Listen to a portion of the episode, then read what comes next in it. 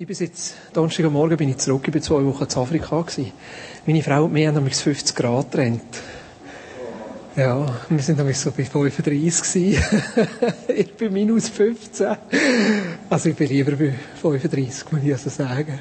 Ich hatte ein bisschen den Schock, gehabt, als ich am Donnerstagmorgen in Zürich gelandet bin.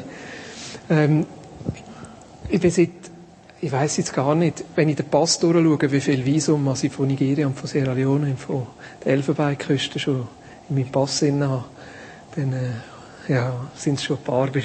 Jetzt fast zehn Jahre bin ich regelmäßig dort. Ähm, und ich, ich glaube noch nie zwei so intensive Wochen gehabt wie die zwei.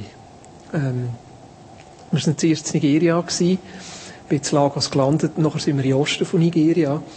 Nigeria ist ein Land mit 150 Leuten, wo im Norden vor allem muslimische Leute leben, die im Moment sich recht am Radikalisieren sind. Also man hört immer wieder von so Anschlägen und so. Christen sind leider nicht viel besser, die schlagen zurück. Zünden die Moscheen an, also das ist genauso schlimm. So Christen, ja. Und was, was ganz schlimm ist, in Nigeria gibt es viele so, so Kirchen, die fast Sekten sind. Also ich würde sogar sagen, der grösste Teil von diesen Kirchen, die wir bis jetzt erlebt haben, sind Sekten. Darum ist es gut, wenn wir dort ein paar Vineyards gründen. Aber das Bild, das die Leute haben ähm, über Kirchen, ist, ist recht herausfordernd, weil man den relativ stark muss irgendwo einen anderen Wortschatz finden, so irgendwie, um die Botschaften so können zu platzieren, dass es nicht innerhalb von ihrem Denkrahmen ist, sondern dass es ihren Denkrahmen sprengt. Eine lustige Situation haben wir, wir haben das Pastorenseminar gemacht und am letzten Tag von dem Seminar hat es einen Streit gegeben, weil ich nicht jedem 200 Dollar geschenkt habe.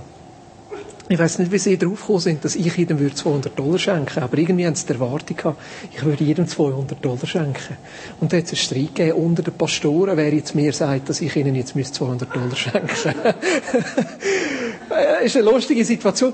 Das Lustige ist eben auch noch dran. Das Lustige ist eben auch noch dran, dass man gar nichts mehr macht, weil ich fast Mal so Sachen erlebe in Nigeria. Das ist eben noch, das ist wirklich das Verrückte.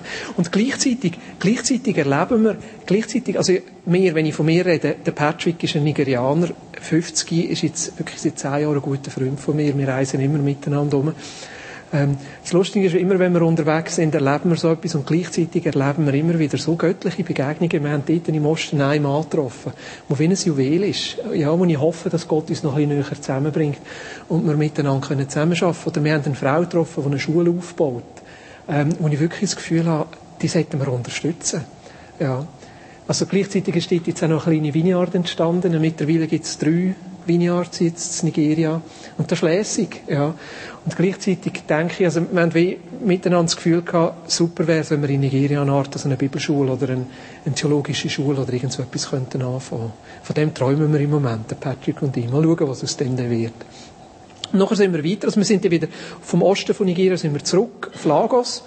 Ähm, es hat dann noch ein paar Meetings hat noch stattgefunden, die dann müssen abgesagt werden, weil die Sicherheitslage ist recht kritisch im Moment. Also Professoren an der Uni haben gestreikt und es war viel Militär auf der Straße und dann haben sie den Benzinpreis noch erhöht und dann gleich wieder nicht erhöht und Massenproteste und alles und so. Für uns ist es relativ sicher gewesen, aber gleich gewisse Sachen haben wir dann gleich nicht können machen. Wir hatten zum Beispiel noch das Treffen mit Studenten, das hat dann nicht stattgefunden, einfach weil die Professoren gestreikt haben. Das war ein bisschen blöd gewesen. Ja. Und wir sind dann am Freitag weitergeflogen auf Sierra Leone ähm, sind dann noch fünf Tage in Sierra Leone gewesen. Leider einen Tag länger, als ich geplant habe, weil Air France einfach den Flug verschoben hat. Sie haben einfach den Flug um einen Tag verschoben und mir nichts gesagt. dann bin ich einen Tag zu früh am Flughafen gewesen. Und dann noch einmal zurück müssen, ja. Und, ähm, das war vor allem für Martina blöd gewesen, natürlich, weil ich erst einen Tag später heimgekommen bin. Ähm, auf jeden Fall war es super gewesen, Sierra Leone.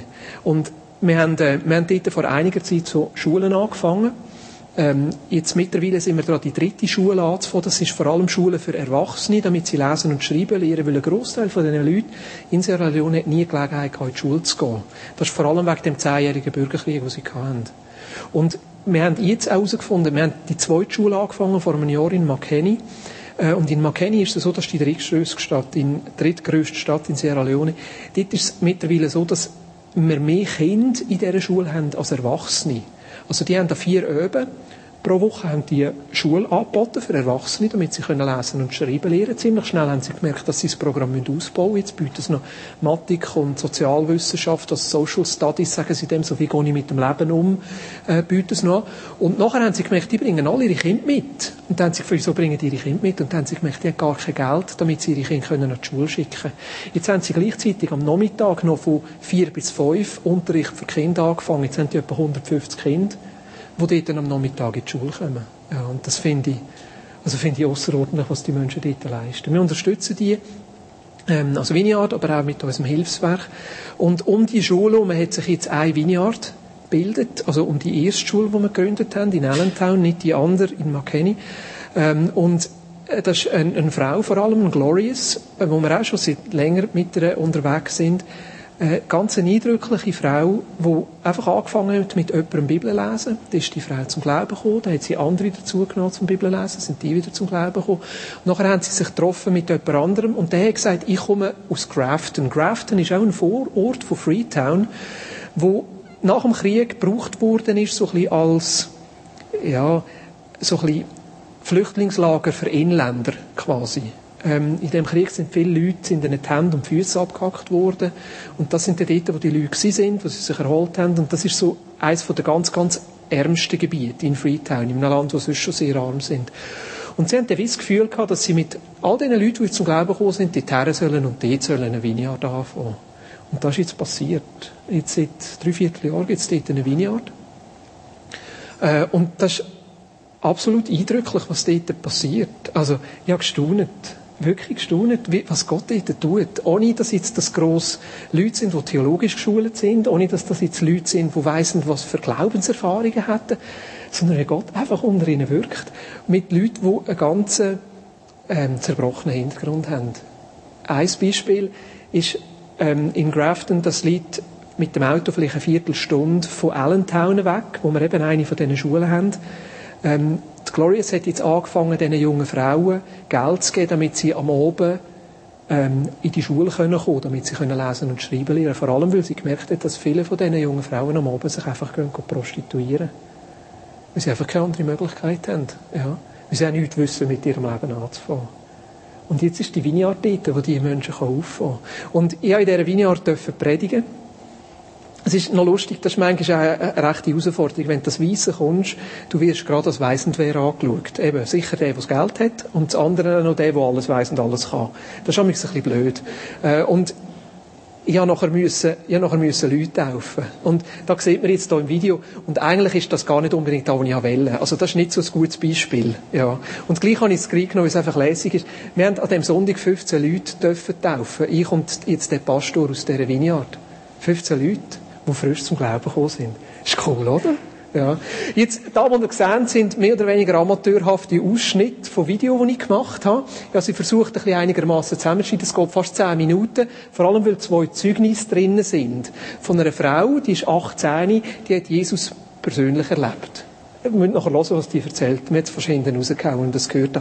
Und ein Mann, der in dem Jahr zum Glauben gekommen ist, der heilig und eine Freisetzung erlebt hat. Ich habe einfach gefunden, da müsst ihr hören. Ja. Obwohl es ein bisschen länger geht. Also, haltet aus. Äh, die, sie reden Englisch und Krio. Krio ist so ein, ein, ein Englisch, das sich entwickelt hat unter den Sklaven, die zurückgekommen sind aus Afrika. Es tönt beides ähnlich. Das afrikanische Englisch und das Krio, du verstehst es nicht. also, ich habe es versucht zu übersetzen. Ich bin nicht ganz sicher, wie es rausgekommen ist. Aber ich hoffe, dass ihr ein bisschen etwas mitbekommt. Es gibt einfach so ein bisschen einen Eindruck äh, aus dieser Arbeit, wo, wo ich hoffe, dass ihr euch ein bisschen Teil davon fühlt. Ja, weil wir unterstützen das finanziell, wir unterstützen das in unserem Gebet und wir unterstützen es auch, indem wir mir Gelegenheit geben, dass ich sie kann, ganz praktisch dort unten unterstützen Ja, ist gut, sind ihr gespannt? Also, schauen wir rein.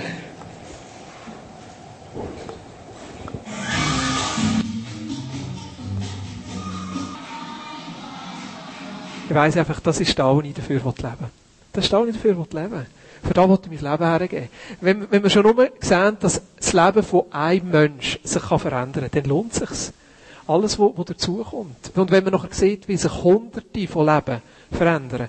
Auf die einen Seite durch praktische Hilfe, indem man sie lesen und schreiben lernen Oder durch geistliche Hilfe, indem wir für sie beten können und sie Gott erleben. Für da wollte ich mein Leben geben. Und gleichzeitig, ich habe, glaube noch nie eine, eine Reise gemacht, die so viel gekostet hat wie die jetzt. Und das Verrückte ist, es hat nicht mehr gekostet, sondern meine Familie. Ich bin am Mittwoch abgeflogen. Am Freitag habe ich das Telefon bekommen von der Martina, dass Delia ins Spital muss, weil sie eine Knochenentzündung hat.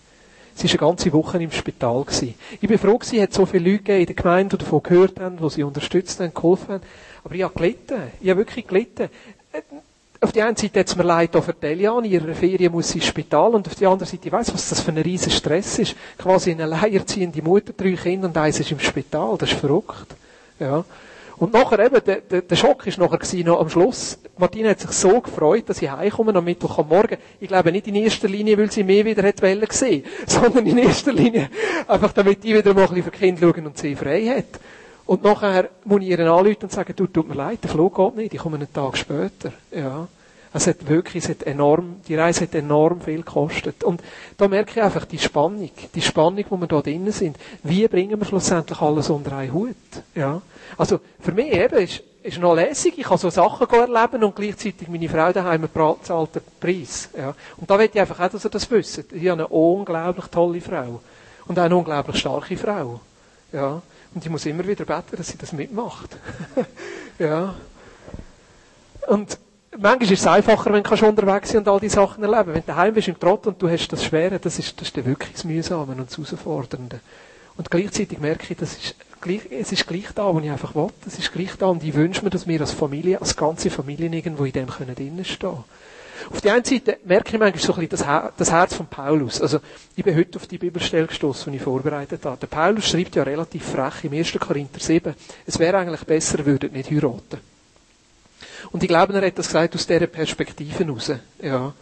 Weil, wenn er verheiratet sind, dann ist immer wie noch etwas anderes, was dabei ist. Es ist immer noch eine andere Herausforderung, eine andere Last, ein anderer Druck.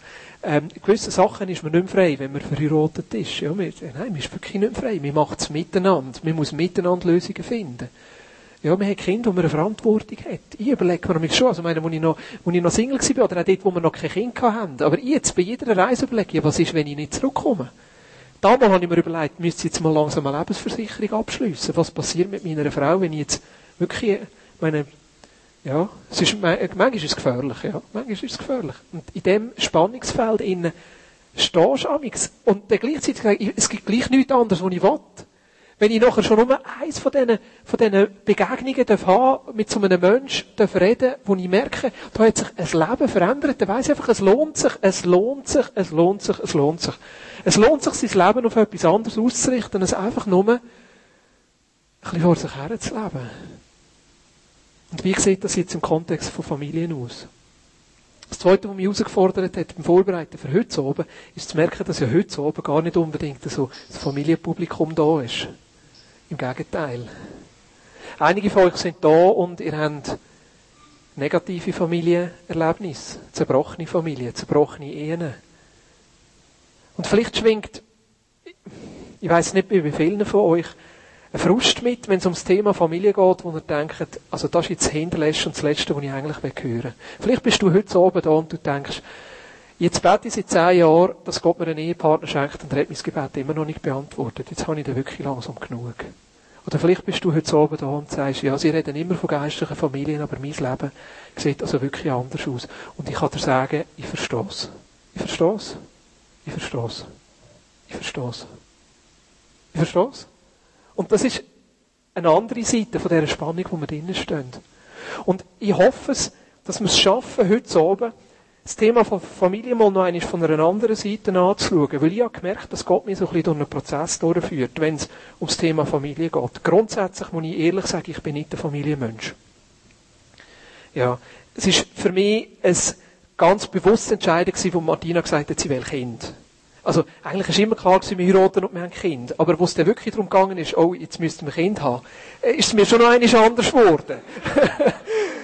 ja, ich habe ja gesagt, ich will ehrlich sein, wenn es um das Thema geht. Aber versteht ihr, ich habe meine Kinder extrem gern. Wirklich. Und ich hoffe, dass ich da niemandem zu nahe trete, weil es kann schwierig sein, wenn ich so Sachen sage, äh, wenn jemand da ist, der gerne ein Kind hat, oder wenn du gerne da bist und gerne Familie hast und es nicht klappt hat, Gleichzeitig, ich will einfach sagen, ich bin grundsätzlich nicht in erster Linie ein Familienmensch. Ich bin ein Abenteurer. Ich bin ein Pionier, der frische Sachen anfangen. Und manchmal ist es wirklich so, oh, Und gleichzeitig merke ich, für mich ist Familie immer wieder der Ort einfach von der Herausforderung. Von der Herausforderung, wo ich merke, Gott führt mich im Moment durch einen Prozess durch, dass ich die Familie nicht mehr als Herausforderung, sondern als Chance sehe. Nämlich als Chance, als Ort, wo Gott brauchen dass mein Glaube, mein Glaube Hand und Füße bekommt. Wisst ihr, ja, merci. Aber wisst ihr, eben, du bist zwei Wochen in Afrika, du erlebst irgendwo krasse Sachen und nachher kommst du heim und nachher verbringst du einen Nachmittag mit deinen Kindern und das hält dich einfach wieder auf den Boden und du weißt, das ist schlussendlich doch die Realität, oder? Das ist schlussendlich die Realität. Nicht eine Predigt in einem Gottesdienst und alle finden es gut, sondern die Realität ist dort, wo wir, wo, wo wir es irgendwo auf den Boden bringen und schlussendlich auch die Realität ist dort und das gehört halt auch dazu, wo wir es einfach nicht an den Boden bringen. Die zerbrochenen Ehen, die gehören dazu. Und ich bin so froh, dass wir eine Kirche sind, wo das Platz hat. Damit wollte ich nicht sagen, dass es in Ordnung ist, wenn Ehen kaputt gehen und gleichzeitig, es ist einfach die Realität. Es ist die Realität, dass wir in einem Leben innen sind, muss man es nicht immer so planen und nicht immer so haben, wie wir es wollen. Es ist so, und das, ich glaube, dass das die Herausforderungen sind, wo Gott uns mehr und mehr aufzeigen will, was für Chancen das sind. Chancen nämlich, dass unser Glauben in dem Innen real wird dass unser Glauben Hand und Füße bekommt, dass unser Glauben in dem einfach ein Stückchen noch echter wird, als er vorher schon war, ein Stückchen realitätsbewusster wird. Familien ist nicht die Herausforderung, sondern die Chance. Familien ist der Ort, wo der Glaube praktisch wird. Und das ist nicht in der Theorie, sondern das ist wirklich in der Praxis.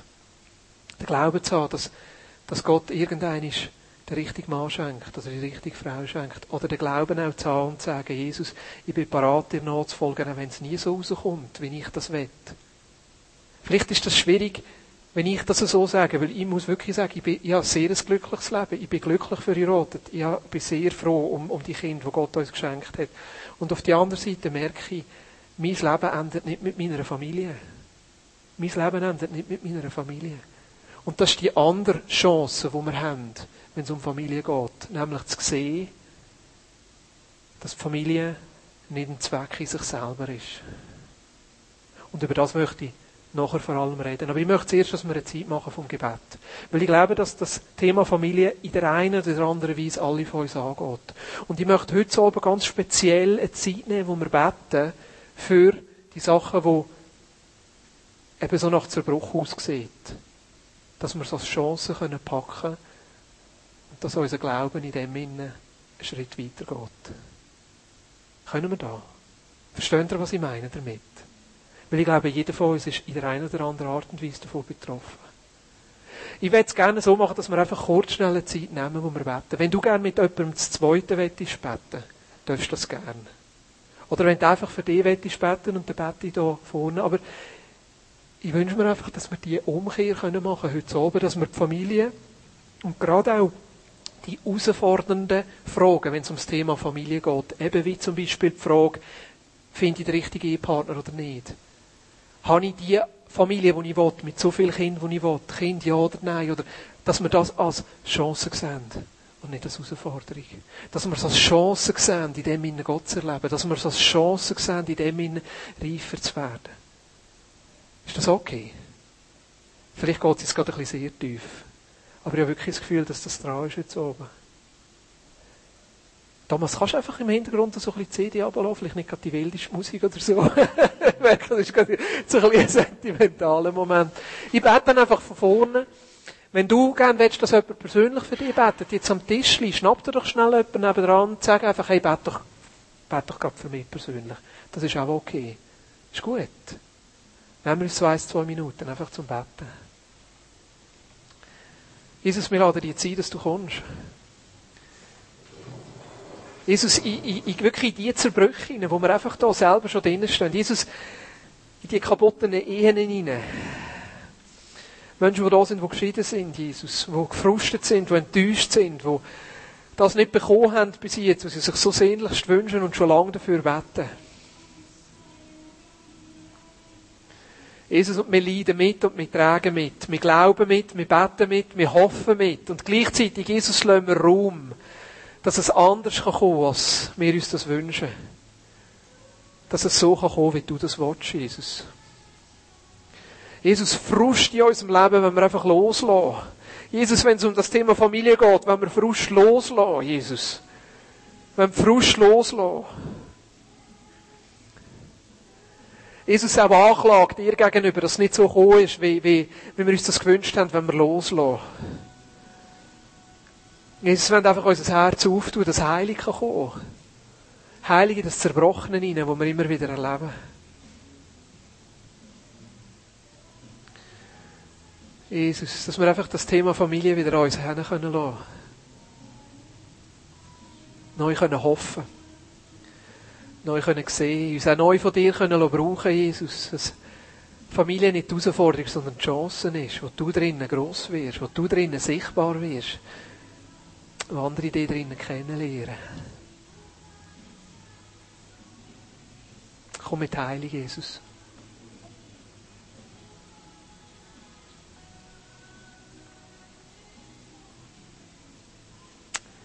Jesus, unsere Herausforderungen sind deine Möglichkeiten. Du bist da, Jesus. Danke, dass du da bist. Jesus, dass du uns in all diesen Sachen, die uns plagen, nicht allein lässt. Uns in der Hand nimmst, mit uns gehst. Danke, dass du da bist, Jesus.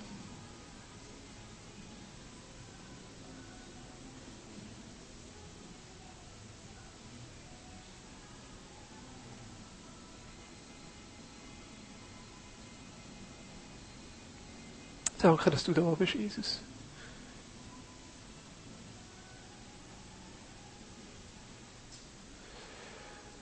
Danke, dass du da bist, Jesus. Danke, dass du heilst. Danke, dass du frei machst. Ich glaube wirklich, dass Jesus vor allem frei machen von Frust, von Enttäuschungen.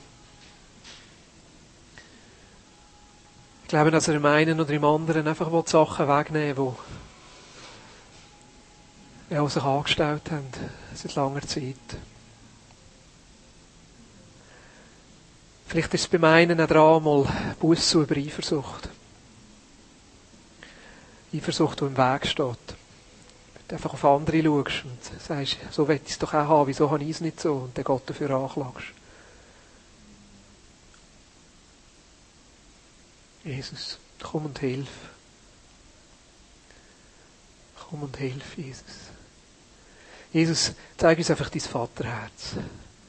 Also zeig uns das Herz vom Vater, das annimmt, das liebt, das heilt, das ganz macht. Ja. Ja. Ja, ja. Danke, Jesus.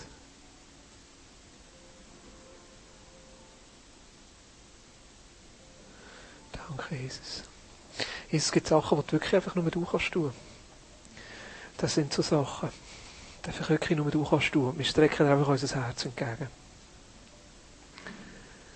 Wir strecken dir einfach unser Herz entgegen.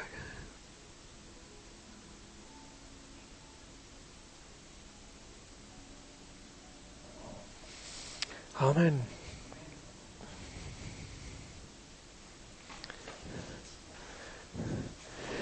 Familien ist nicht die Herausforderung, sondern die Chance. Die Chance, wo mein Glauben praktisch und sichtbar wird. Und vor allem, wo ich wirklich das Gefühl habe, ist, dass Gott uns neu etwas zeigen will, nämlich, dass Familie der Ort ist, wo wir miteinander Jesus dienen können. Trotz allen Herausforderungen, Zerbrüchen, Katastrophen und allem, wo wir irgendwo drinnen stecken. Die Glorious, die wir vorher davon erzählt haben, von Sierra Leone, die hat eine verrückte Geschichte.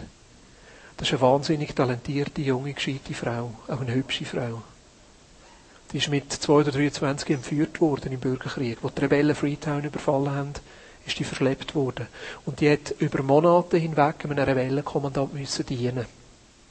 Als persönliche Sklavin. Mit allem, was sie hatte. Am Schluss hat sie können flüchten und sie war schwanger von dem.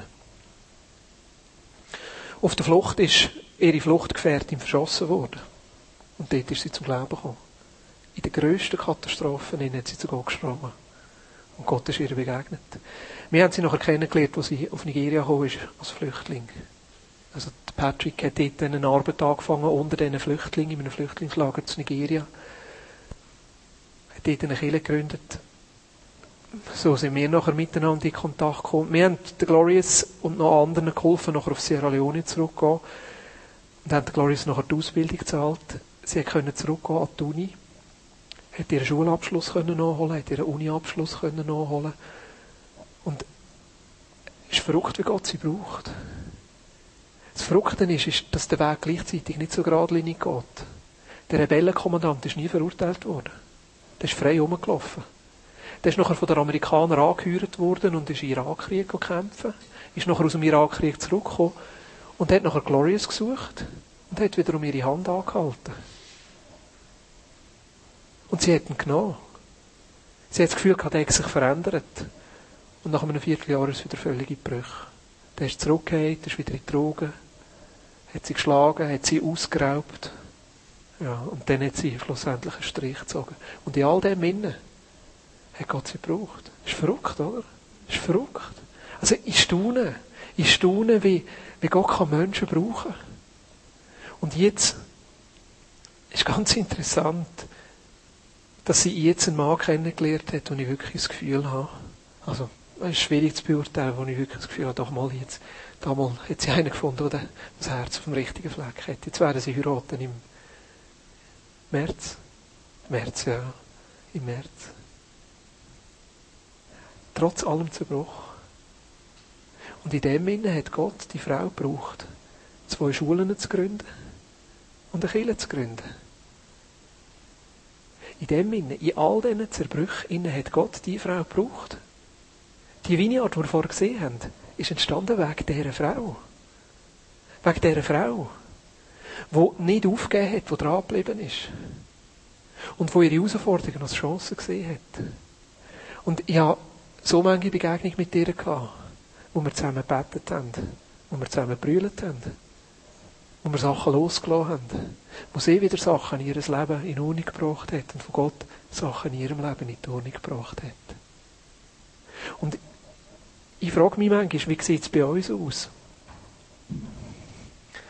Ich habe viele Freunde, wo ich mit ihnen aufgewachsen bin, wo wir Jugendarbeit gemacht haben miteinander.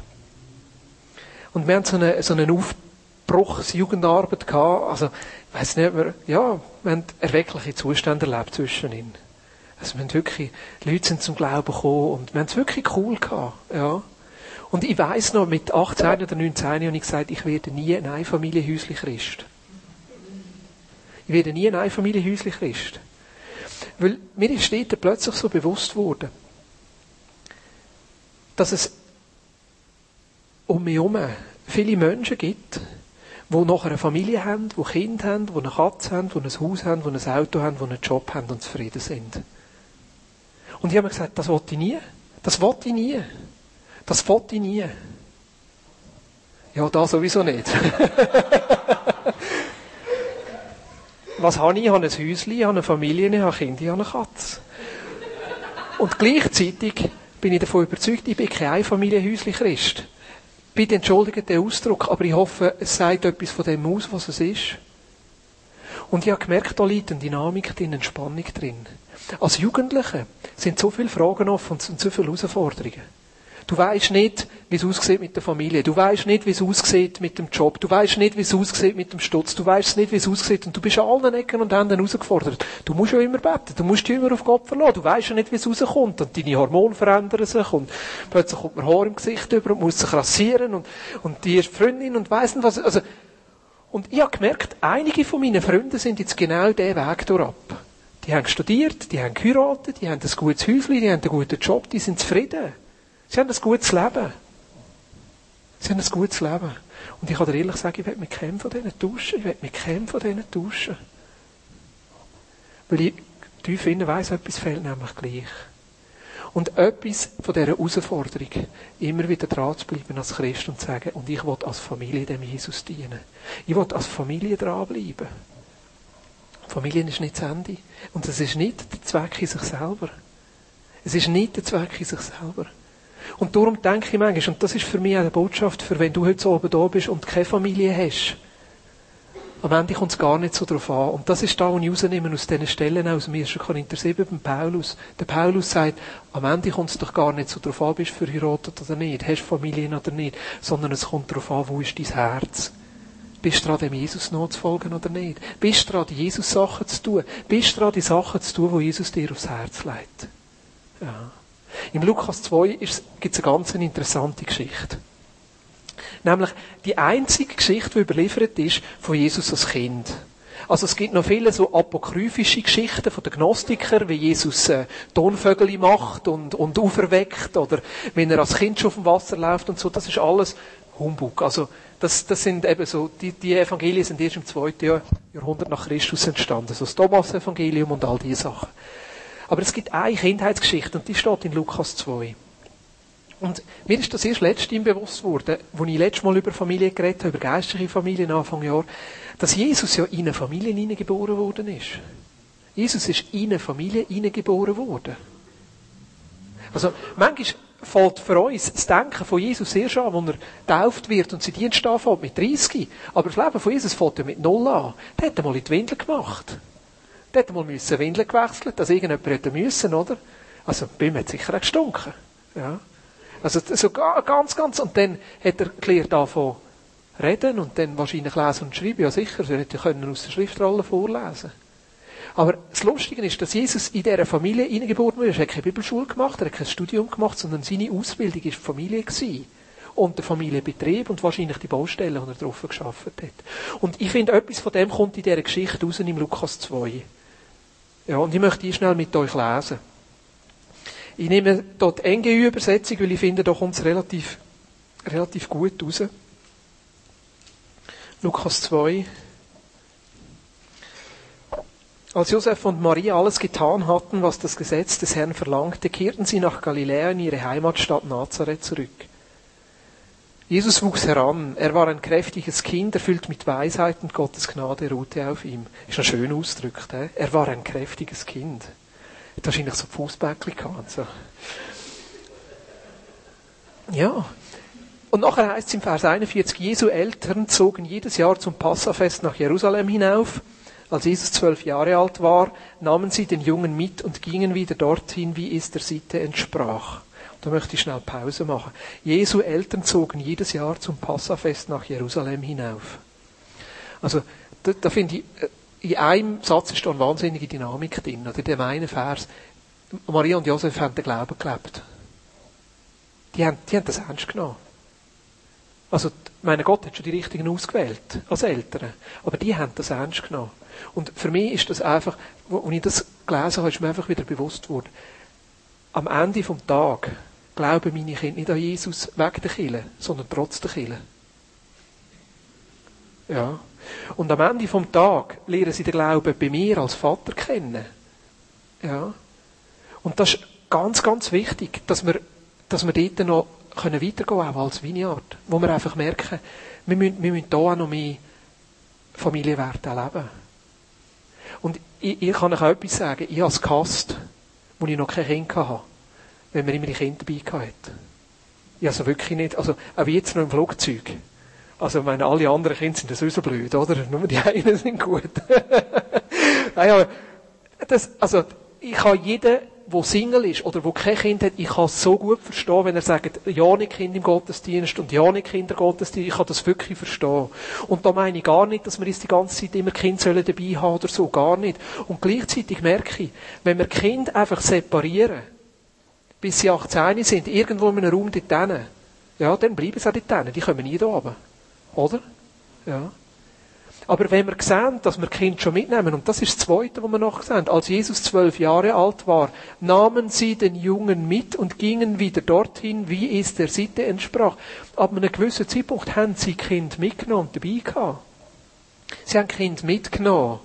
Und das ist der Zeitpunkt, wo wir nicht verpassen dürfen, dass wir Kind ab einem gewissen Alter mitnehmen, dass sie Teil sind von dieser Kille und nicht als Konsumenten, sondern als Mitpräger. Und das ist der Gedanke, wo wir im Moment sehr stark dran sind. Wie können Kind bei uns zum Mitgestalter von unserer Gemeinschaft werden? Oder auch als Familie. Wie können Kind Mitgestalter von der Familie werden? Für mich sind unsere Kinder Teil von meinem Dienst. Und zwar von meinem, oder sagen wir so, von unserem Dienst, von der Martina und von mir. Wenn sie der 18 sind, dann können sie dann ihre eigenen Sachen anfangen. Aber im Moment sind sie Teil von Vinyadara und Teil von Vision Westafrika, das Hilfswerk, das ich leite. Und wir beten für diese Sachen. Und wo, bevor ich gegangen bin, habe ich gesagt, und jetzt beten wir miteinander. Wie viel von unserem Familiengeld nehme ich da mit? Ich will, dass meine Kinder hier dabei sind. Letztens hat meine Tochter gesagt, komm, wir gehen doch 50 Prozent, also die Hälfte von unserem Geld weg. Sie hat nicht gesagt 50 Prozent, sie hat gesagt die Hälfte. Ich habe gesagt, das ist gut, das ist ein bisschen viel. Aber wir müssen Kind in das, wir müssen Kind, ich glaube, es wir müssen Kind irgendwo in einem gesunden Sinn in das können reinnehmen. Weil dort lernen sie den Glauben kennen. Und das Interessante ist ja da, was nachher mit Jesus passiert. Da heißt doch als sie sich nach, der, nach den Festtagen auf dem Heimweg machten, blieb Jesus in Jerusalem, ohne dass seine Eltern etwas davon wussten. Sie dachten, er sei irgendwo in der Pilgerschar.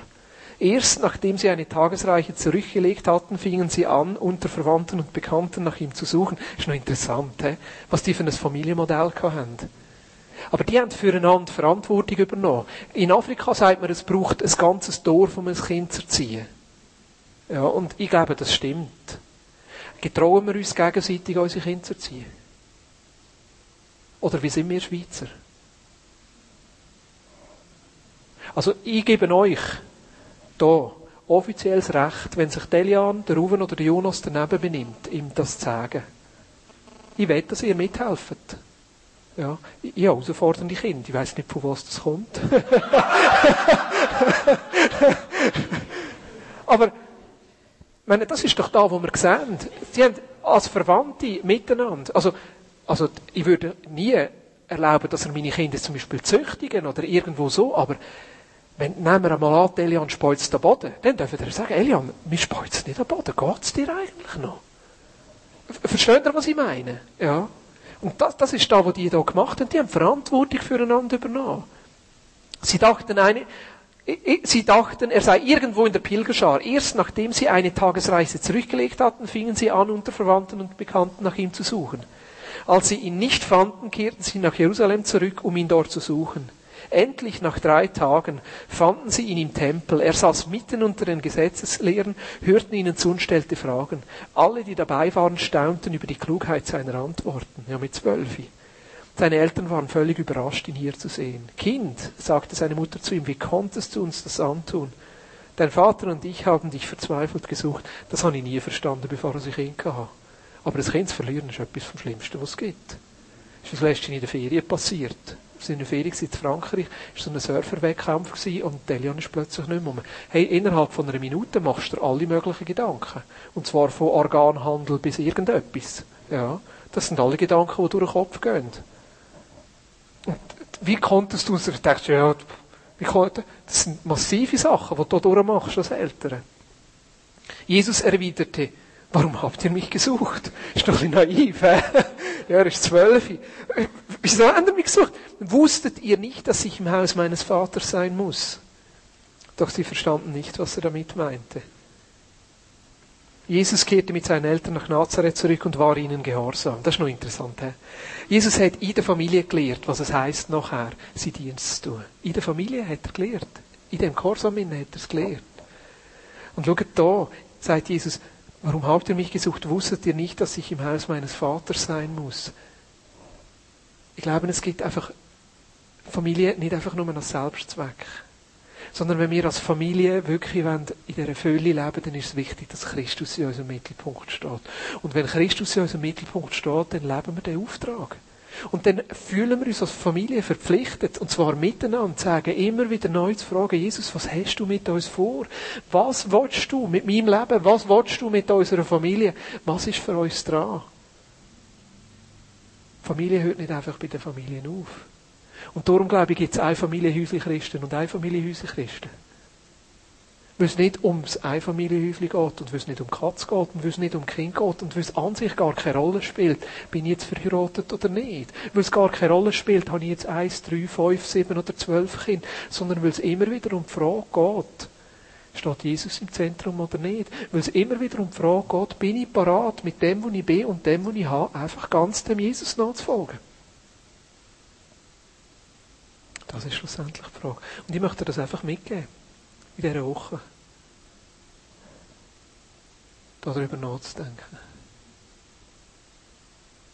Was ist am Ende vom Tag das, was mir am wichtigsten ist? Dass alles gut ist, dass alles schön ist, dass alles so ist, wie ich mir das gewünscht habe, oder dass vielleicht in all diesen Zerbrüchen und Herausforderungen und Spannungen innen ich gleich irgendwo kann sagen, Jesus, mit aufrichtigem Herzen, ich möchte einfach das tun, was du sagst. Ich möchte einfach das tun, was du sagst. Weil ich kann euch ehrlich sagen, ich bringe das Leben nicht unter einen Hut. Ich schaffe es nicht. Irgendwo komme ich immer zu kurz. Manchmal komme ich zu kurz, indem ich zu wenig Zeit habe, Predigt vorzubereiten. Manchmal komme ich zu kurz, indem ich zu wenig Zeit habe für meine Frau. Manchmal komme ich zu kurz, indem ich zu wenig Zeit habe für meine Kinder. Manchmal komme ich zu kurz, indem ich zu wenig Zeit habe zum Betten oder zum Bibellesen. Manchmal komme ich zu kurz. Oder ich muss es so sagen, ich komme die ganze Zeit zu kurz. Ich schaffe es nicht, mein ganzes Leben unter einen Hut zu bringen. Und schlussendlich habe ich gemerkt, dass ich es gar nicht muss. Aber was ich darf, ist mir einfach immer wieder Jesus ausliefern. Und sagen, Jesus, mit dem, wo ich bin und mit dem, wo ich habe. Nicht mit dem, wo ich nicht bin und wo ich nicht habe, sondern mit dem, wo ich bin und mit dem, wo ich habe, möchte ich einfach dir nachfolgen. Ich möchte noch beten.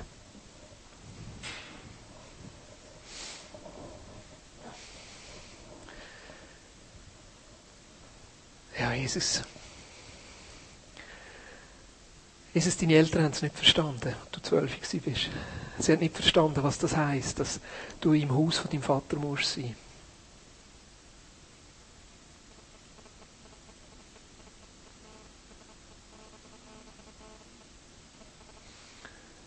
Ja, Jesus.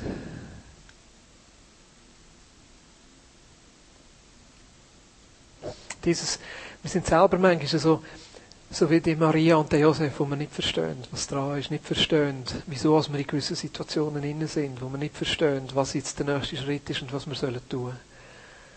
Wo wir nicht verstehen, wie wir alles irgendwo sollen unter einen Hut bringen und allem sollen gerecht werden. Dieses gleichzeitig wissen wir, dass es einfach schlussendlich einfach die Gnade ist, Jesus.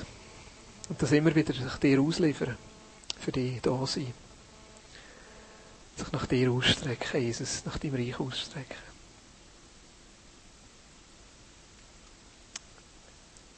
Jesus. Und jetzt streckt er einfach mein Herz entgegen. So wie wir es gesungen haben und so wie Cornelia das Bild gebracht hat, Jesus, lege einfach mein Herz in dein Herz hinein. Lass los. Lass los. Jesus, in diesen Herausforderungen, wenn wir einfach deine Möglichkeiten erleben. Jesus, du kannst jeden Einzelnen, jeden Einzelnen von uns brauchen für etwas Grosses. Jeden Einzelnen von uns kannst du brauchen, um einfach Menschenleben zu verändern. Reich Gottes sichtbar zu machen.